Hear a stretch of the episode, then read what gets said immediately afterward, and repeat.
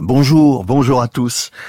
Est-ce que c'est le souvenir qui fabrique le poème ou le poème qui fabrique le souvenir? C'est tiré du livre de François de Cornière, ça tient à quoi? Est-ce que c'est le souvenir qui fabrique le poème ou le poème qui fabrique le souvenir? Ce qui fait la singularité de la poésie de François de Cornière, depuis longtemps considéré comme chef de file de la poésie du quotidien, c'est certainement le sens du détail.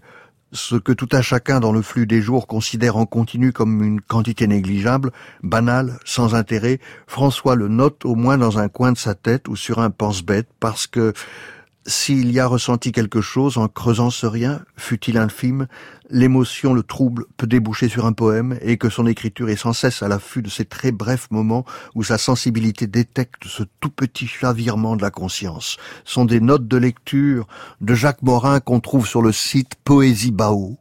Est-ce que c'est le souvenir qui fabrique le poème ou le poème qui fabrique le souvenir? C'était la question que j'avais emportée avec moi pour une marche le long de la plage, aujourd'hui après le déjeuner. Ce n'était pas la première fois que j'abordais le problème. Le matin, pour une invitation dans une librairie, j'avais relu certains de mes textes et je m'étais dit Je me souviens de ces instants, mais était-ce vraiment comme cela?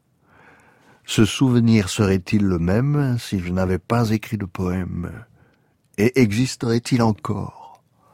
De retour à la maison, j'avais continué de penser à la question de la mémoire et de la poésie, et à la place de l'auteur comme à celle du lecteur. Sur mon vieux poste de radio, j'avais mis un CD de Supertramp. Il avait de l'âge, le titre qui passait était Downstream. Je ne sais pas pourquoi, je trouvais qu'il collait bien avec ce que j'essayais de comprendre quand on cherche à écrire en peu de mots quelque chose de sa vie. Autre poème, la photo s'efface. Je la vois s'effacer, la photo que j'avais punaiser sur l'étagère près du téléphone. Nous sommes sur une plage en octobre, je me souviens qu'il faisait très beau et chaud pour la saison.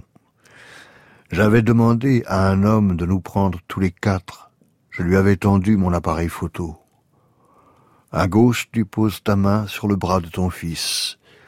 Il avait pris l'avion de très loin pour être là, avec sa sœur, entre nous deux. À gauche du cadre, j'ai gardé mes lunettes de soleil. Je crois savoir pourquoi. Aujourd'hui, la photo que j'avais imprimée à l'époque perd toutes ses couleurs, et je nous vois qui nous enfonçons vers une nouvelle disparition. Cela me trouble de penser que notre dernière photo ensemble avec la mer derrière, ne sera bientôt plus qu'un rectangle blanc sur l'étagère près du téléphone.